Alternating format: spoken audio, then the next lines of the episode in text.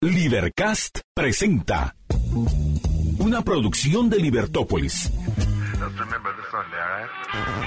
Día a día encontrarás los episodios de las emisiones correspondientes a nuestros programas.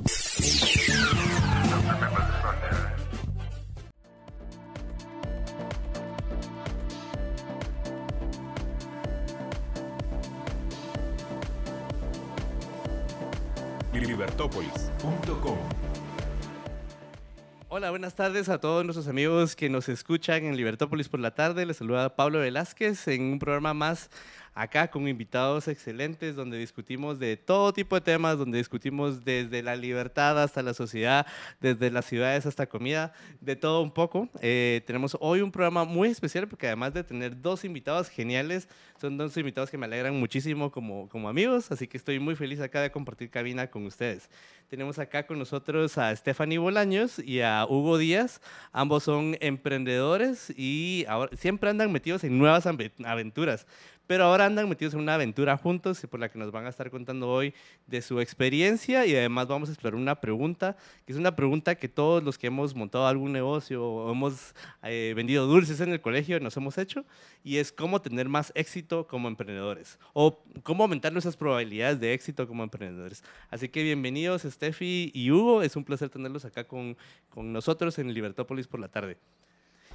Gracias, Pablito, muy contenta de estar acá. Sí, gracias, Pablito, qué gusto. Buenísimo. Y, cuéntenme, cuéntenos a, los que nos están escuchando y a todos los que somos parte de la familia Libertópolis, ¿en qué aventura andan metidos ahora? Porque yo sé que ustedes siempre son personas curiosas, personas que les encanta aprender y emprender, así que ahora estoy curioso de qué, en qué aventura andan. Eh, bueno, yo personalmente, después de muchos años en varios proyectos relacionados con educación, em, en el último par de años logré enfocar más esfuerzos en diseño de experiencias de aprendizaje y más recientemente en un emprendimiento del que vamos a hablar más adelante llamado Team Logic, que involucra em, juegos para aprender mejor, de una forma mucho más colaborativa y dinámica. Sí, bueno, yo ya llevo 20 años emprendiendo y, la verdad es que eh, esta es la décima empresa que fundo. Em, y, puedo decir eh, con bastante certeza que eh, con Team Logic he encontrado un, un, llamado personal, un calling, que después vamos a hablar seguramente, pero em, es, es, tal vez el emprendimiento donde más intencionalidad he encontrado. Es, es, específicamente sobre aprendizaje, que es mi pasión, ¿verdad? Pero cómo utilizar los juegos de, como una herramienta de aprendizaje. Entonces, eh, es, algo además divertido y que casualmente con Steffi, que también es grabada del Acton MBA y que un día nos reunimos a platicar sobre qué queríamos hacer, eh, surgió esa, e, e, esa oportunidad de ver, bueno, coincidimos en, intereses y, en, deseo de hacer algo en ese espacio. Em, y pues aquí estamos, hoy emprendiendo en el, área de aprendizaje a través de juegos. Buenísimo, ¿y de qué se trata esto de aprender a través de juegos? Son, algo raro como juegos y aprendizaje, porque usualmente sentimos que los juegos son para el recreo y el aprendizaje para la clase. Así que, ¿de qué se trata esto que están mezclando ambos? Eh, bueno, tenés toda la razón. Yo creo que usualmente la gente relaciona juegos con, niños o con etapas tempranas, ¿verdad? Donde somos más creativos y tenemos más energías, pero un poco de los fundamentos de Team Logic es que deberíamos seguir jugando como adultos también, porque hay muchísimos beneficios detrás de, de jugar, de explorar, de co-crear con otros, de colaborar.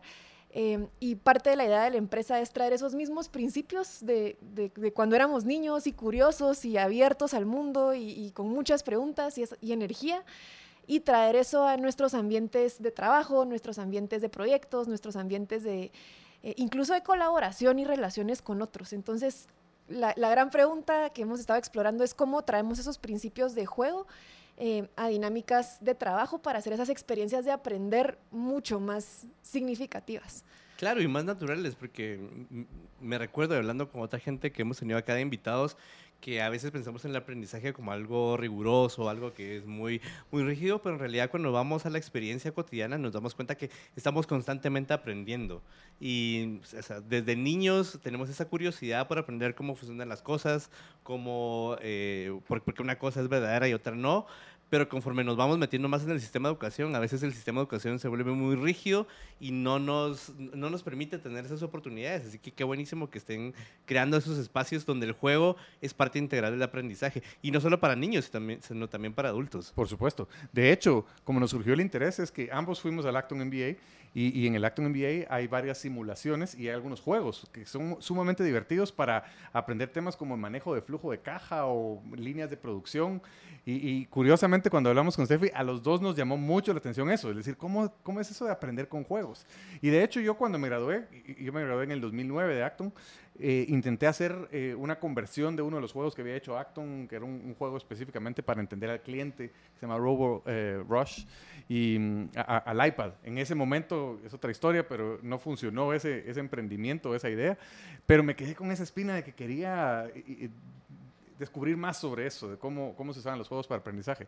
Y como decía, pues varios años después, Steffi también hizo el programa y, y, tuvo esa misma inquietud. Quiero aprender qué es esto. De, y, y ahí ella contará de cómo, cómo le preguntó al desarrollador de los juegos qué, cómo se llama el ser esto, ¿verdad?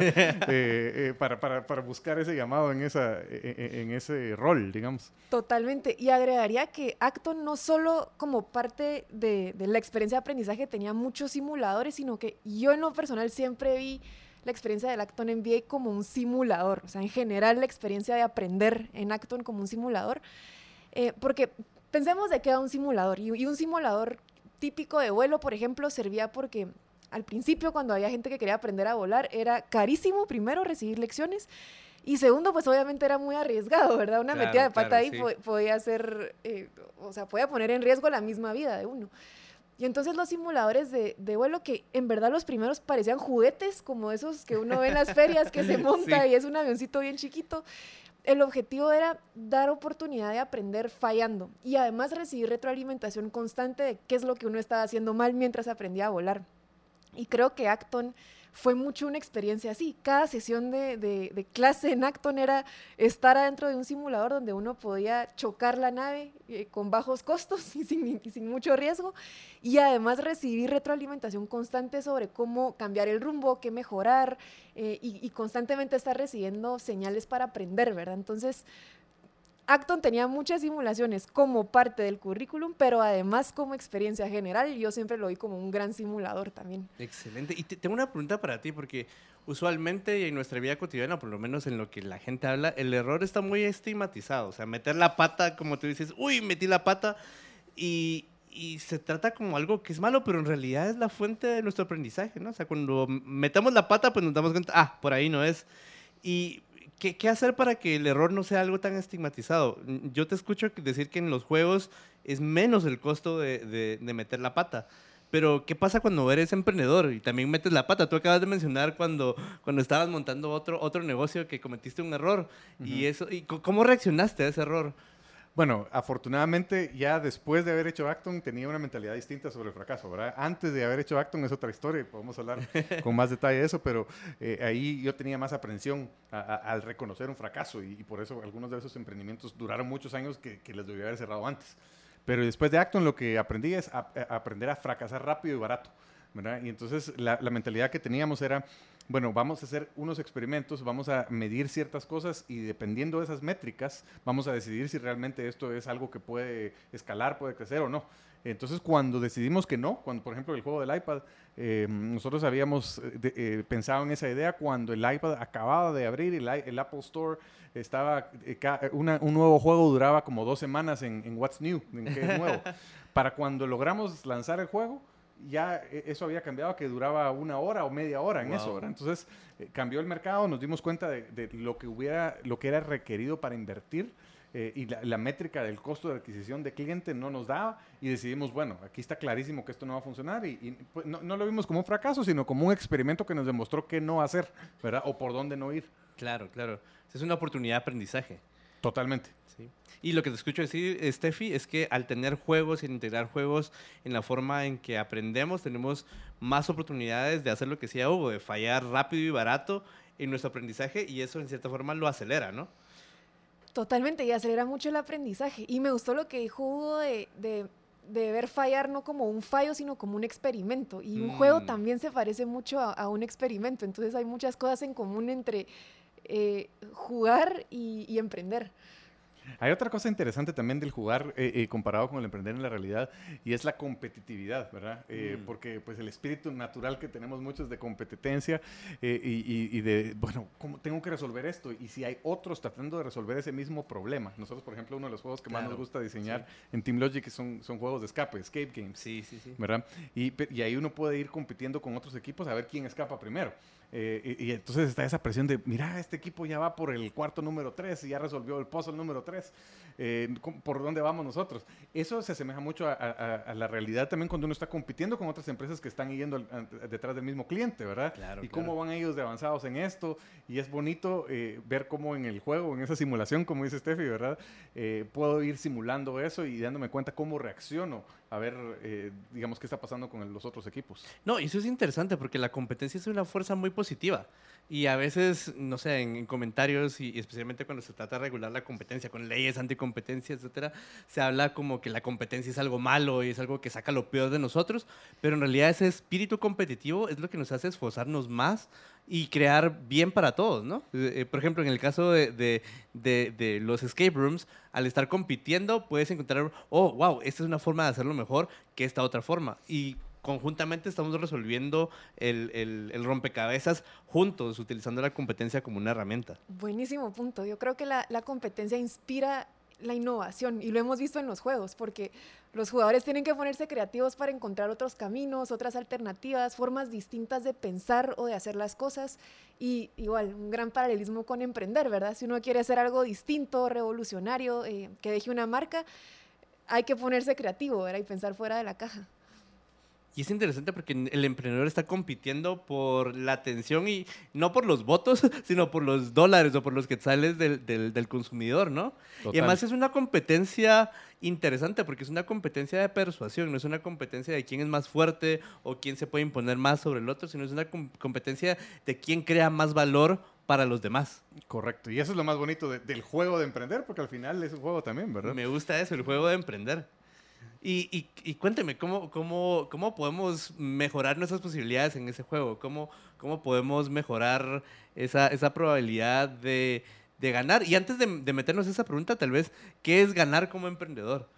Muy buena pregunta. Excelente pregunta y aquí nos podemos meter en una discusión. Bueno, tenemos tiempo, tenemos tiempo. Pero, a ver, eh, obviamente la métrica más común en, emprendimiento es dinero, ¿verdad? ¿Cuánto dinero logra uno hacer? ¿Cuántas ventas tiene la empresa? ¿Cuántos empleados tiene? ¿verdad? Pero cada emprendedor creo yo que mide sus métricas o, establece sus métricas de impacto o mide su éxito de diferente forma, ¿verdad? Y también depende de en qué estado del emprendimiento esté uno, ¿verdad? Definitivamente uno de los más comunes es, eh, dinero. ¿Cuánto dinero logré hacer o cuántas ventas logró hacer? Pero por ejemplo yo ahora, eh, eh, una de las cosas que mido es ¿Qué tanta eh, satisfacción estoy eh, sintiendo en, hacer lo que estoy haciendo? O sea, las horas que le dedico a esto son horas que, son fulfilling, digamos, para mí, satisfactorias para mí. Eh, ¿Qué tanto impacto estamos teniendo, verdad? ¿A cuántas personas estamos pudiendo llegar? entonces yo creo que cada emprendedor tiene que decidir cuál es su métrica de éxito y no eh, necesariamente amarrarse solo a la métrica de, bueno, cuánto dinero hice o cuántos, cuántas ventas estoy teniendo, porque muchas veces, de hecho, amarrarse a esas métricas lo lleva a uno caminos que uno realmente no quería, pero porque creyó que esa era la métrica que todo el mundo usa y que, tengo que usar yo también. Sí, para mí, en esta etapa, porque creo que eso va cambiando, mucho de cómo se ve ganar en el juego del emprendimiento es que me gusta lo que hago, eh, que me guste cómo lo hago y que me guste el impacto que potencial que podemos estar teniendo en otras personas. Y, parte esencial de emprender es estar muy cerca de la gente a la que estamos sirviendo y entender cuáles son sus necesidades, qué problema le estamos resolviendo. Y creo que eh, parte de lo que más me gusta y lo que yo vería como una métrica de éxito para emprender es qué tan cerca estamos de entender y de satisfacer esas necesidades que existen para individuos en el mercado. Ahora, sin duda, y, vuelvo a insistir, el, el tema de la, del dinero es una referencia. Y nosotros lo usamos, de hecho, eh, es decir, estamos eh, priorizando qué tipo de juegos eh, vamos a diseñar y decimos, bueno, ¿qué juego puede llegar a un millón de dólares en venta más rápido, por ejemplo? O sea, ¿Por qué? Porque al final es una referencia que el mercado da de aceptación. O sea, de que estás creando valor para los demás, porque está, como estás creando valor para los demás, las personas voluntariamente están diciendo, esto te crea valor para mí y estoy dispuesto a utilizar mis recursos adquiriendo este producto. Exactamente. Es una, eh, exactamente una medición de creación de valor. Entre más valor creo, más valor logro capturar. Claro, pero lo que te escucho decir también es un sí y, porque es creación de valor, lo que está diciendo Stephanie, para los demás, pero también de creación de valor para, para mí, para lo que quiero lograr como individuo. Así es. Qué genial. Bueno, y nos vamos ahora a la pausa, pero al regresar vamos a estar hablando un poquito de, cómo se conocieron estos dos personajes y dónde, dónde se conocieron y qué lecciones aprendieron en, el, en, en esta historia eh, que compartieron juntos en el, en el Acton MBA. Pero antes de que nos vayamos a la pausa, les recuerdo que pueden encontrar a Libertópolis en todas las redes sociales, buscándolos en Facebook, YouTube, Twitter, Instagram, TikTok, Twitch, Spotify. Síguenos y no te pierdas el contenido que estaremos compartiendo en cada red social y sobre los maravillosos invitados que tenemos en cada uno de los programas. Así que nos vemos después de la pausa para aprender más de las lecciones que estos grandes emprendedores que me inspiran muchísimo han aprendido en, en su camino por la vida y específicamente en su camino en el Acton MBA.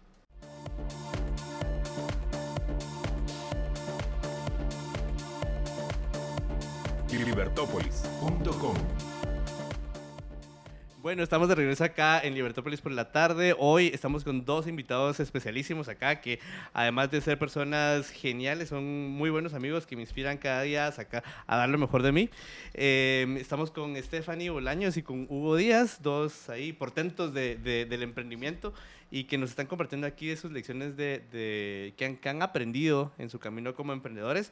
Pero algo, algo que estábamos hablando antes y que estábamos hablando durante la, la pausa es sobre este, este espacio magnífico que han creado en el, en el que ha creado el Acton MBA para toda la gente que quiere sacar su potencial emprendedor, porque creo que al final eh, todos como seres humanos tenemos ese potencial de ser emprendedores, ese potencial de identificar eh, necesidades de otros y usar esas necesidades para crear valor para los demás. Pero la pregunta es cómo se saca este potencial y cómo se llega a vivir más. Y este programa Acton MBA, eh, que ya hemos tenido algunos invitados acá en, esta cabina, pues es un programa que yo viéndolo desde fuera veo que da muchas herramientas para, para sacar ese potencial y llevarlo a la práctica. Así que les pregunto a ustedes, ¿cómo fue su experiencia en el Acton MBA?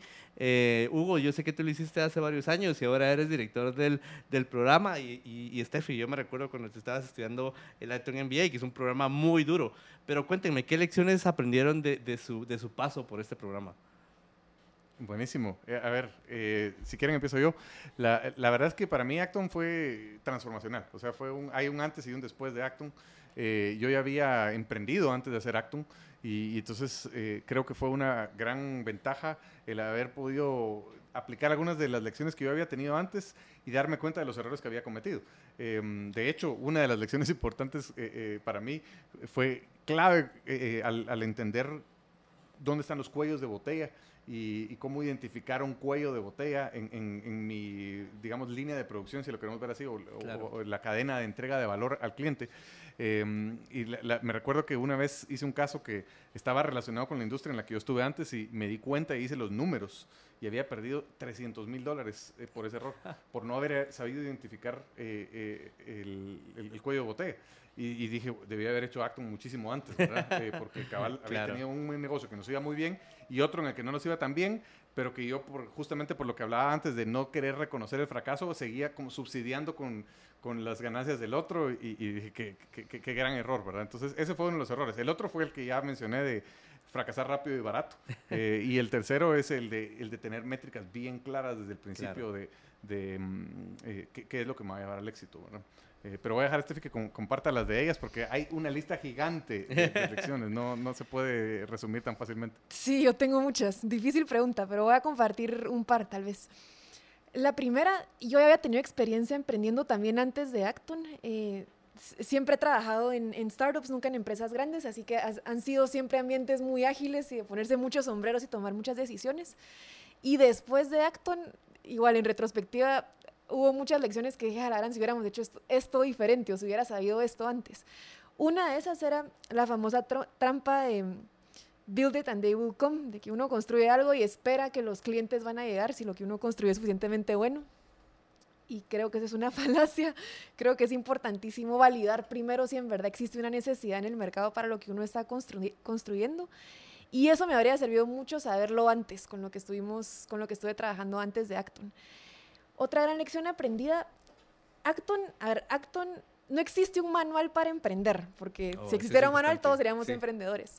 Pero Acton sí da algo muy parecido a un manual a través de reconocimiento de patrones. Entonces, Acton es mucho constantemente estar aprendiendo de distintos casos y ponerse en los zapatos de distintas personas en distintas industrias con diferentes eh, problemas y estar expuesto a tantos casos diferentes sobre un rango impresionante de posibilidades para emprender, em, eventualmente hace clic, porque uno empieza a reconocer patrones en, en- en distintas industrias. Y algo Claro. muy poderoso de Acton es que uno se pone en el lugar del emprendedor. Eso es parte del sistema. Para que funcione una discusión de caso en Acton, uno tiene que ponerse en el lugar del emprendedor. Y es buenísimo porque a veces uno se siente identificado con el emprendedor por tal vez algo de liderazgo, de personalidad, de aversión a riesgo, no aversión a riesgo. Y a veces uno no se siente identificado para nada con el emprendedor del caso, pero ponerse en otra posición, ese ejercicio de empatía es poderosísimo porque uno logra identificar todos estos patrones eh, en cuestión de lo que dura el programa, por eso es tan intenso, porque en poco Sí, tiempo sí, sí. reconocemos muchos patrones. Y eso es algo que la alternativa sería aprender a lo largo de años, eh, teniendo experiencias incontables que tal vez no alcanza la vida para tener. Entonces, esa experiencia acelerada de aprender a través de patrones eh, y de distintos casos, historias, eh, emprendedores, industrias, eso fue valiosísimo. Yo creo que eso no tiene sustituto. Bueno, y es interesante que am- ambos han hablado de- de- del tema de aprender. Y tengo una pregunta, ¿es, ¿es un buen emprendedor un buen aprendedor? Totalmente. O sea, yo creo que eh, el, el buen emprendedor es el que sabe estar aprendiendo constantemente. Uno tiene que adaptarse. Y si, y si uno cree que ya sabe y, y se queda haciendo las cosas de la misma forma todo el tiempo, el mercado rapidito lo, lo, lo saca. ¿verdad? Eh, uno del- de las ventajas eh, del, del programa de, de Acton MBA es justamente una de las promesas, aprender a aprender. ¿verdad? Claro, Porque- sí. y, ¿Y por qué está aprender a aprender dentro de las promesas? Precisamente porque el emprendedor tiene que saber aprender y constantemente estar adaptándose. Claro, yo creo que aprender también te pone una posición no arrogante, ¿no? Porque una, posición en la que, wow, yo tengo que empatizar con, con los demás, tengo que aprender de la experiencia de los demás. No es una posición en la que yo lo sé todo, sino es una posición en la que yo me pongo de, de- de- eh, listo para, para aprender de las lecciones de los demás y aprender de las necesidades de los demás. O sea, al final, según lo que escucho de ustedes, un emprendedor es alguien que tiene que estar constantemente aprendiendo a cómo servir mejor a los demás. Ujú. Totalmente. Y yo quiero agregar una cosa más ahí, eh, porque ya Steffi dijo la, la identificación de patrones, pero justamente parte del aprender a aprender es, eh, hay dos cosas más que, que desarrolla Acton, y es una, la tolerancia a la ambigüedad, ¿verdad? Es, es- es el saber tomar decisiones con información limitada, eh, y, y cómo me, me muevo y después con nueva información ya veo si tengo que pivotear, si tengo que ajustar el camino, pero es ese, es ese constante eh, camino eh, o, o ese constante reajuste del camino según la información que voy recibiendo, ¿verdad? Y la última es pensamiento crítico, ¿verdad? Eh, y, y también, en mi opinión, es eh, pa- parte de aprender a aprender, es cómo cuestionar las cosas. Es, es aunque, Claro. aunque yo ya crea que sé, bueno, ¿dónde, dónde cuestiono más? ¿Dónde hay una perspectiva distinta? Eh, ¿Cómo eh, evaluar el, argumento contrario al que estoy pensando ahorita? Y eso es, valiosísimo de, de la metodología que se utiliza en Acton, que es una metodología de casos con diálogo socrático. Buenísimo. Y Stephanie, tú, tú estabas hablando también de, de asumir y tomar riesgos, ¿no? Eh, ¿cómo, ¿Cómo enfrenta el, el emprendedor a ese entorno de incertidumbre? Porque al final, cuando uno tiene un, un trabajo, un salario, etcétera, uno sabe que eh, mientras haga lo que es necesario, va a recibir al final de mes un, un cheque, pero el emprendedor no tiene esa certeza. ¿Cuál, qué, qué estrategias aprendieron ustedes en Acton o en sus emprendimientos para lidiar con la incertidumbre de emprender? O sea, de no saber qué es lo que va a pasar a final de mes. Porque por mucho que hayas construido hacia atrás, uno no sabe lo que va a pasar adelante. Puede venirte una pandemia y, y tirarte y voltearte toda eh, hoja de cálculo y, y decir, wow, ahora ya no hay negocio. ¿Cómo lidian los, los emprendedores con esa incertidumbre de la que estaban hablando? Una forma es haciendo pequeños experimentos que sean ágiles y y que nos den suficiente información en poco tiempo y sin necesidad de invertir mucho dinero. Y volviendo a la metáfora de los juegos, cuando uno está jugando algo Claro. nuevo por primera vez, uno tiene que probar un montón de estrategias diferentes. Incluso si es el juego más simple. Eh, serpientes y, serpientes y escaleras o totito, por decir algo. Eh, a veces uno va a probar una estrategia y probablemente uno aprende rápido que no te está llevando tan lejos a donde querés llegar y toca pivotear y probar algo distinto. Y a veces uno no va a saber cómo se va a ver eso distinto, pero hay que hacer algún experimento. Pero lo que está pasando ahí en ese proceso de probar, experimentar, es que uno está recibiendo información valiosa. Que si uno no prueba, esa información no llega de, otra información, de otra forma. Entonces, igual para emprender, creo que hacer pequeños experimentos que nos permitan aprender, por eso otra vez esas dos palabras están tan relacionadas, creo que es un buen mecanismo para, para minimizar las posibilidades de fallar, porque la posibilidad de fracaso en el emprendimiento siempre va a estar ahí. Eh, es parte de, ¿verdad? Si uno es parte del juego, sí, es, lo que lo hace emocionante. Exactamente. Entonces, una forma de minimizar esa probabilidad es haciendo experimentos. Claro, y también la actitud que tomas, porque si tomas la actitud de como, bueno, estoy jugando un juego y estoy dispuesto a tener esa incertidumbre, eh, pues ya no se vuelve algo, algo temeroso, algo, algo que, te, que te causa ansiedad, sino que se vuelve parte del proceso en el que estás metido, ¿no? Y por ejemplo, tú estás mencionando el juego de serpientes y escaleras. Si se recuerdan, es ese jueguito donde uno va poniendo la ficha y a veces toca una serpiente y te baja hasta lo más bajo del, del, del, cuadro, pero puede ser que eso te permita encontrar una escalera que te lleve aún más lejos de lo que caíste, ¿no? Entonces, esa, es esa actitud, o sea, si tienes una actitud, bueno, estoy jugando esto, pues, bueno, este, este bajón es una oportunidad para intentar apuntarle a esa escalera que me va a llevar más, más arriba o descubrir esta nueva oportunidad. Me encantó esa, me encantó cómo lo planteaste. Gran imagen visual. sí, ahorita imaginándome una serpiente en escaleras. ¿Y tú cómo lidias con la incertidumbre? Ya ahora, con 10 negocios ya eres ahí un, un, un, máster sumo de, de, de, pelear con la incertidumbre o todavía te, te causa estrés o ansiedad? No, mira, la verdad es que obviamente entre más experiencia uno tiene, más patrones identifica y más... Eh, digamos, bases de referencia tiene uno para enfrentar diferentes situaciones. Sin embargo, quiero decir, y es una de las cosas que más me encanta de, la sociedad que tenemos con Steffi, es que eh, yo siento que uno, em, conforme va ganando más experiencia, puede caer más en el error de creer que ya sabe.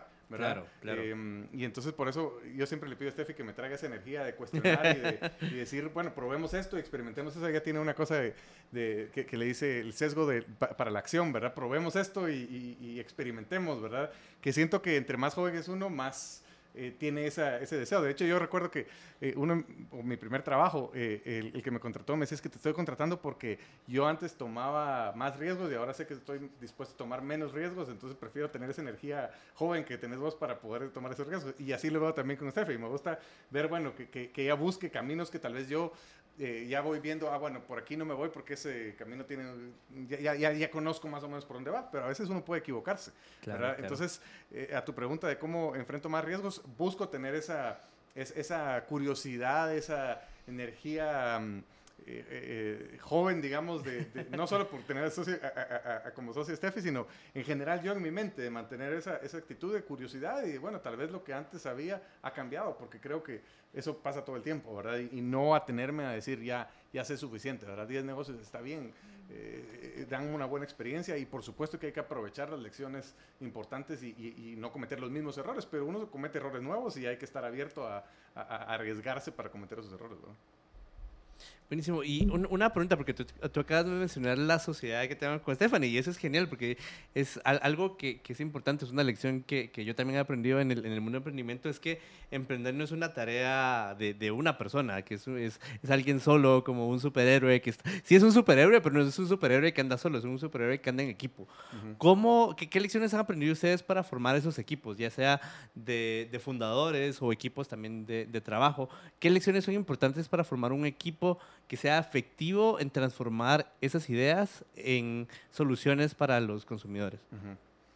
A ver, yo, yo, tengo una lección que sí aprendí hace varios años em, y es que eh, para, para, buscar socios, yo busco que tengamos visión común, valores comunes y habilidades complementarias.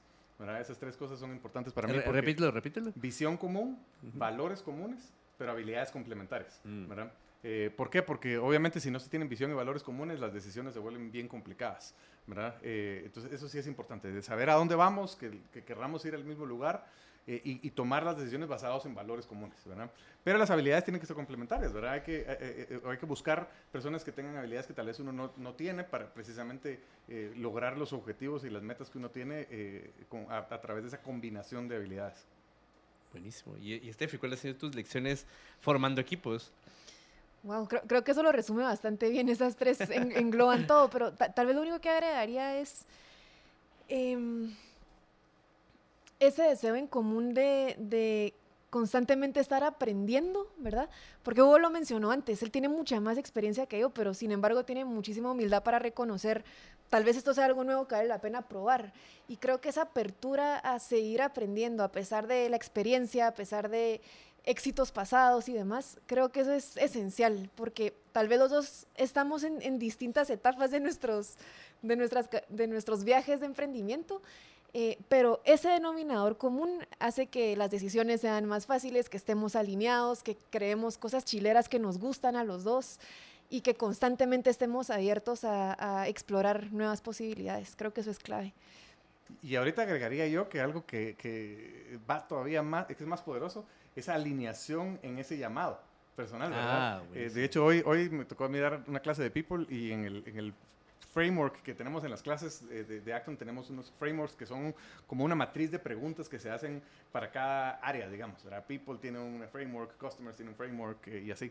Y en el People Framework una de las preguntas es eh, si tu llamado personal, tu calling personal y la misión de la empresa se complementan mutuamente. ¿verdad? Ese es uno de los, de los preguntas del framework y yo en Team Logic lo siento así, pero además nosotros como socios tenemos ese llamado personal en común, ¿verdad? Donde hay una, eh, ahí sí que un, eh, ¿cómo se dice? Complementariedad. sí, se entrelazan, se entrelazan sí. Eh, y eso es importantísimo para mí. Bueno, y una pregunta, que tal vez esa pregunta es para, para la siguiente sección, luego que nos vayamos a la pausa, y esto, estas secciones se pasan rapidísimo con ustedes, es ¿cómo, ¿cómo encuentro ese llamado como emprendedor? O sea, ¿cómo, cómo si por ejemplo yo, yo digo, ah, yo quiero ser emprendedor, yo quiero de verdad crear valor para los demás, pero ¿cómo, cómo encuentro ese llamado? O sea, ¿cómo lo encontraron ustedes? ¿Cómo, ¿Cómo fue ese proceso que ustedes decidieron? ¿Saben qué? Es cierto, hay mucha incertidumbre. ¿Saben qué es cierto? Es difícil. Voy a tener que dormirme de último y pagarme de último, pero yo quiero ser emprendedor. ¿Cómo, cómo, cómo encontraron ustedes ese llamado? Si quieren, comenzamos ahora y podemos continuar después de, de la pausa.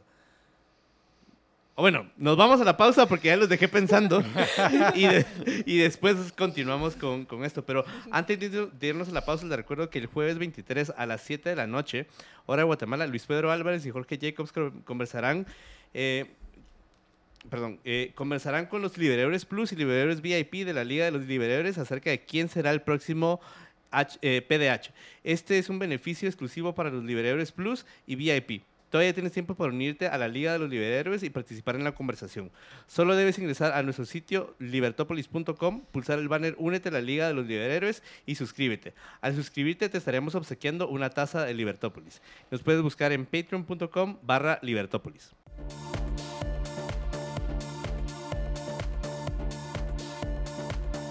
libertópolis.com bueno, buenas tardes. Estamos acá ya en el tercer segmento de su programa Libertópolis por la tarde, este martes, entrevistando a Estefi Bolaños y a Hugo Díaz, emprendedores eh, de Team Logic, eh, que además eh, estuvieron en el, en el Acton MBA, un programa genial para emprendedores, para sacar ese potencial que tenemos todos de emprender.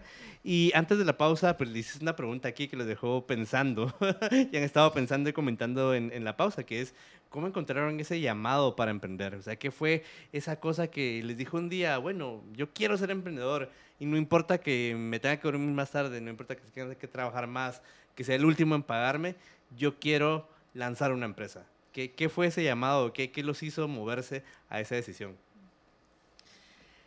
Bueno, hay personas que tienen la suerte de saber cuál es su llamado cuando tienen 10 años o algo así. Algunos atletas estrellas que nacen con grandes habilidades y de pronto ya tienen clarísimo qué quieren hacer el resto de sus vidas. Y creo que esos son unos muy pocos y muy afortunados. Yo no fui de esas y yo... Mi proceso fue tener que decirle que sí a muchas cosas eh, durante muchos años como parte de mi proceso de explorar en dónde estaba mi corazón y qué es lo que más me gustaba. Y lo que aprendí en muchos años de decir sí a varias oportunidades fue que el denominador en común siempre era aprendizaje y siempre era qué formas existen para aprender mejor y para que sea más divertido y para que sea un poco distinto a como aprendemos tradicionalmente, ¿verdad? De forma más estructurada, como tú decías al principio, sin muchas posibilidades de fallar, sin muchas posibilidades de colaborar. Entonces, cuando me di cuenta que aprendizaje era el denominador en común, casualmente por esos años eh, acaba de terminar de estudiar en Acton, que terminó de darme mucha claridad, y nos juntamos con, con Hugo en Madrid. Eh, los dos veníamos de, del Acton en Madrid, de hecho, yo, yo pasé visitando, Hugo creo que está dando una clase. Y nos reunimos solo a platicar con un chocolate caliente, Nesquik, que nos lo dieron ni siquiera en el vaso, sino nos dieron la, la cajita. Este no era ni siquiera el chocolate clásico de Madrid, sino que era un Nesquik. No, o, sea, el, el, el, setup de esa reunión, em, no había forma de adivinar lo que iba a salir de, de esa reunión informal, porque lo que nos dimos cuenta en esa reunión es que teníamos muchísimas pasiones, ideas, eh, preguntas y curiosidades en común en, torno al aprendizaje y en, lo que hablé un poco antes. Entonces, cuando tuvimos esta conversación y nos dimos cuenta de todos estas, estos puntos en común, fue chilerísimo, porque para mí fue como, al fin alguien, al fin puedo compartir con alguien esto que, que, me cuesta un poco poner en palabras a veces sobre lo, lo, mucho que me emociona hacer un cambio en el espacio educativo. Entonces, fue increíble ese momento de hacer clic y, para mí no hubo duda que la mejor forma de hacer algo con, esta pasión en común era emprender un negocio, porque emprender te da la oportunidad de mm, emprender algo propio, te da la oportunidad de generar valor a otros, como tú decías al principio, pero además de uno hacerlo con completa alineación con sus talentos y sus pasiones. Y es un lujo y un gran privilegio poder hacer eso en la vida. Entonces no había duda que ese era el camino a seguir después de eso. Te escucho que fue uno, querer hacer un cambio y dos, encontrar a alguien que también quería hacer ese cambio y decidiste juntos saltar a ese, a ese bonito reto de ser emprendedor. ¿Y tú cómo, cómo encontraste ese, ese, ese, camino? Porque ahora ya, ya has recorrido bastante, 10 empresas es un montón, pero en ese momento original, ¿cómo, decidiste, sabes qué, quiero ser emprendedor? Sí, mi camino fue un poquito más largo encontrar eso, ¿verdad? Yo al principio, de hecho, confieso que lo atractivo era el dinero. O sea, yo, yo, yo recuerdo que cuando eh, estaba en el colegio, una de las cosas que noté es que mis amigos, los que sus papás tenían más cosas, digamos, eh, eran los que sus papás habían sido emprendedores. Y entonces yo dije, ah, yo quiero ser emprendedor. Eh, yo venía de, una familia donde mis dos papás trabajaron, digamos, para la misma empresa durante más de 25 años y se jubilaron. Ellos todavía vivieron ese paradigma que, que ahora ya es muy poco común o casi inexistente, ¿verdad? Pero yo sí tenía ese deseo de yo quiero ser emprendedor porque quiero tener esas cosas. O sea, confieso que era, era muy superficial la, motivación. Eh, sin embargo, pues empecé a emprender así, ¿verdad? Fue cuando hice Acton eh, que me di cuenta y pasamos por un curso que se llama Life of Meaning, eh, donde empecé a cuestionar, bueno, cuál es mi propósito y qué quiero hacer. Y entonces en ese momento, de hecho, definí que quería yo conectar a personas, conocimiento y oportunidades de crear valor. Y justamente ahí fue cuando me involucré con traer Acton a Guatemala y más adelante a Madrid, que como, como mencionó Steffi, eh, ahora está ahí también. Y aprovecho para hacer el comercial de que los que quieran seguir el Acton MBA. Buenísimo. Y si les ha gustado todo lo que hemos dicho de Acton MBA, eh, todavía hay unos meses para aplicar para la clase que empieza en agosto, para el, curso que empieza en agosto en, Madrid, o aquí en Guatemala, por supuesto, que se puede hacer también como una versión ejecutiva. Pero volviendo al, llamado, entonces yo encontré en Acton una forma de cumplir con un con una misión, con un propósito personal de, de, de, ayudar a conectar a esas personas con conocimiento y con oportunidades de crear valor. Sin embargo, eh, en la medida que fui creando mi otra empresa, porque yo creo una empresa de software en Estados Unidos, yo mismo fui tratando de atar eso a, Ah, bueno, aquí estoy conectando también a personas con oportunidades de crecer personalmente, de, aprender juntos eh, y crear valor eh, juntos, ¿verdad? Eh, pero fue hasta que ya tuvimos esa conversación con Estefe que ya encontré más un llamado de cómo hacerlo de una forma muy puntual, ¿verdad? No solo, digamos, encontrando oportunidades dentro de mi propia empresa o a través de ayudar como lo hago con Acton, sino que ya a través de crear un negocio donde siento un llamado personal para crear valor a través del aprendizaje, pero haciendo, utilizando juegos que me parece además divertidísimo y, por eso es que estoy disfrutándolo tanto. Buenísimo, qué genial.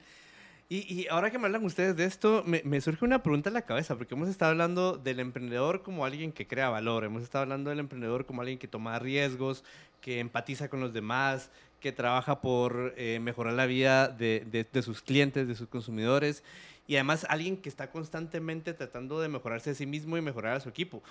Ahora una pregunta, ¿por qué esto es hablando con emprendedores, y no son solo ustedes, sino que todos los emprendedores que he conocido tienen este, estos valores y estas actitudes. ¿Por qué en la sociedad usualmente la visión del emprendedor o del empresario es la de este casi que personaje o villano de, de, película tipo este Gordon Gecko de Wall Street que lo único que busca es destruir y, y en lugar de crear y lo único que busca es eh, su, beneficio propio en lugar del beneficio de los demás. ¿Por qué está esta visión tan prevalente en la sociedad cuando ustedes mismos como emprendedores saben que no es así y que realmente como emprendedores ustedes son los últimos en pagarse, después de pagar toda la nómina, después de pagar a todos los proveedores, el último que se paga, si queda algo, son ustedes. ¿Por qué está esa, esa visión tan prevalente en nuestra sociedad? Las historias son muy poderosas. Justo acabo de leer un libro se llama Culture and Enterprise. Y en el libro hicieron un estudio y, mencionaron justo el ejemplo del que tú hablaste, de cultura popular. Investigaron series de televisión y películas durante 30 años, algo así. Y esto fue pre-Netflix y, y, todo esto. Entonces, la data no está tan actualizada, pero descubrieron cosas como que un tercio de los, de los antagonistas de la mayoría de películas en un lapso de 30 años eran empresarios. Curiosamente, el 80% de los asesinos en serie de las películas que estudiaron en, esos 30 años eran emprendedores o empresarios. Eh, el malo de la película siempre era alguien que, tenía una empresa y usualmente el bueno de la película era alguien que mágicamente tenía dinero y ayudaba a los demás, pero nunca sé exactamente cómo. Entonces, creo que las historias son muy poderosas. McCloskey, Deirdre McCloskey, que es otra autora que me gusta mucho, historiadora y economista, Incluso una de sus grandes tesis es que lo que causó el gran florecimiento después de la revolución industrial no fue muchos de los factores que tradicionalmente se hablan en clases de economía, em, como acumulación de capital o, incluso división de trabajo, sino que fue cómo hablaba la gente sobre el emprendedor, mm.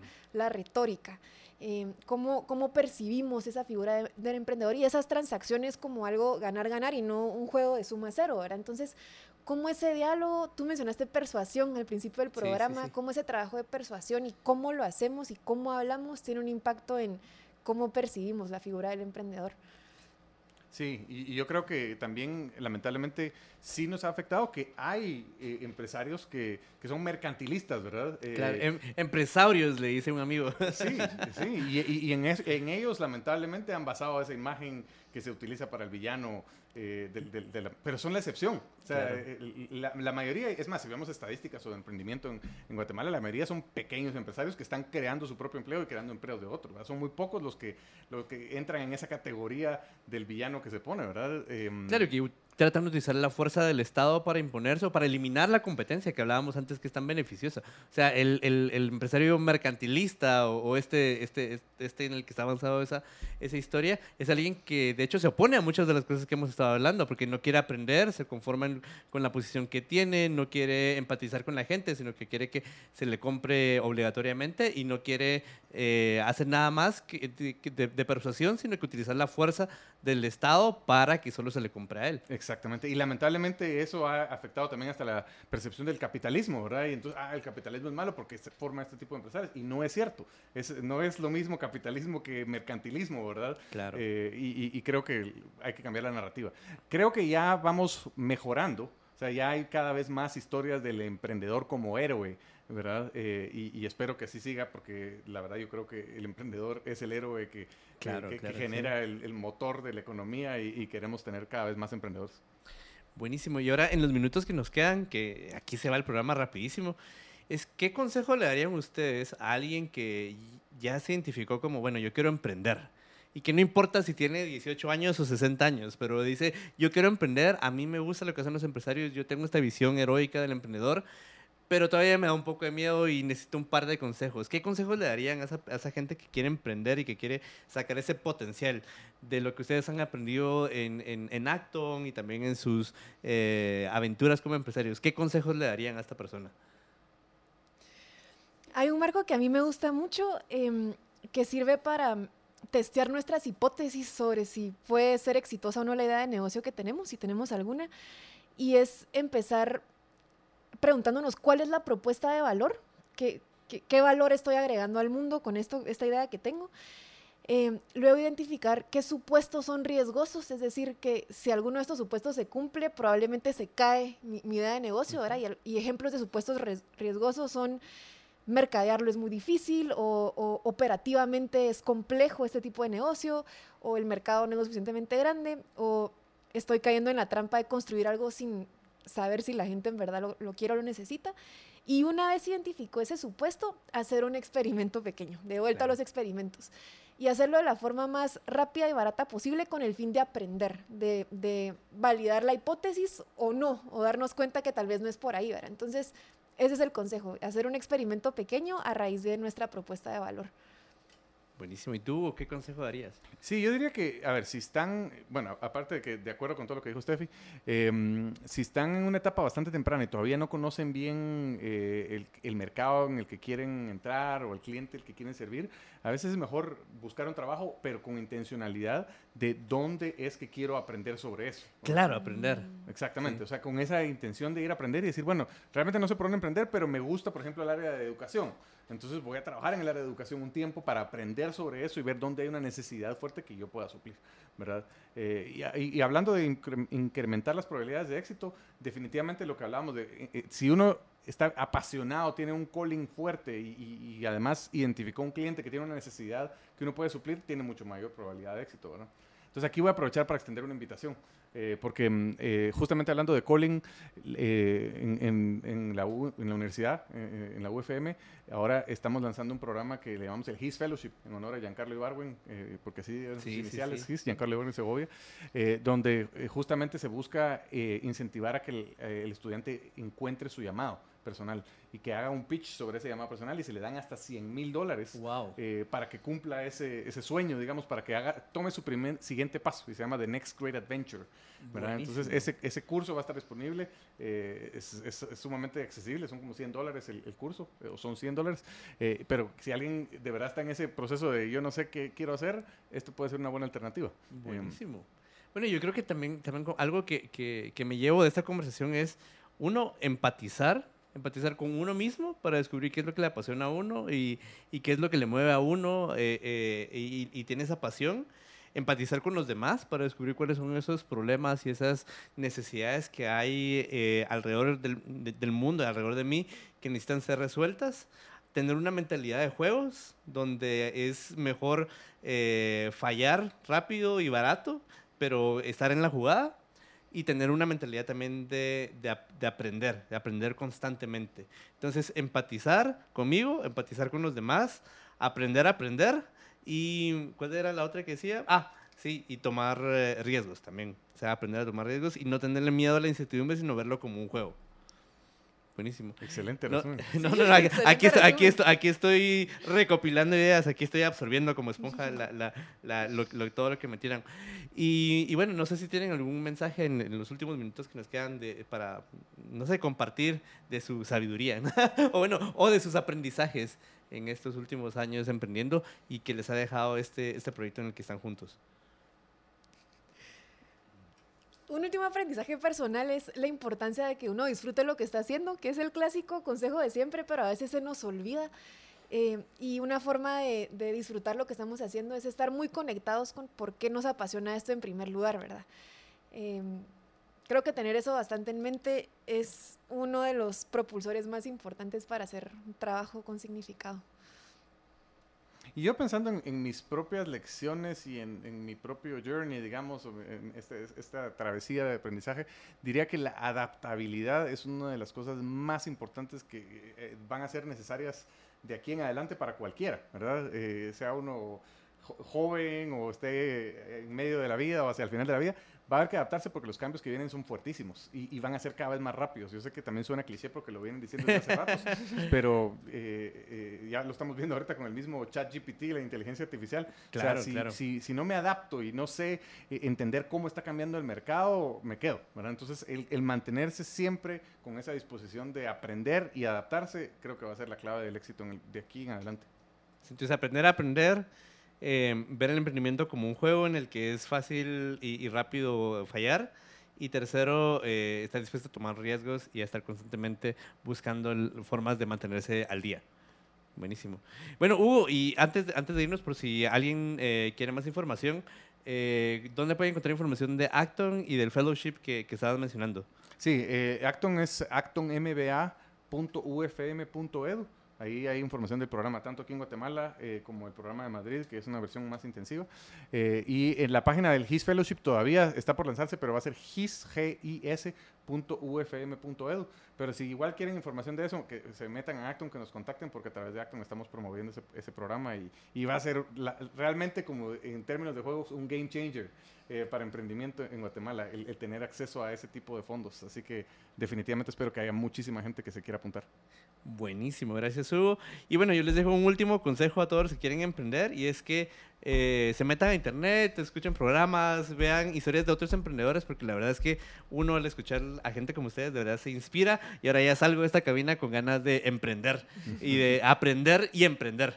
Enhorabuena, Así que muchas gracias por eh, acompañarnos hoy en el programa y a, ti, Fabrito, a emprender y mejorar el mundo. Así sea.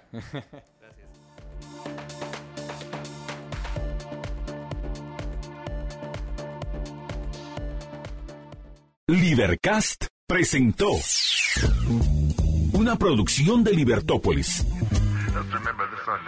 Recuerda suscribirte y dejarnos cinco estrellas para que continuemos trabajando en producir más podcasts de tu interés. Libertópolis.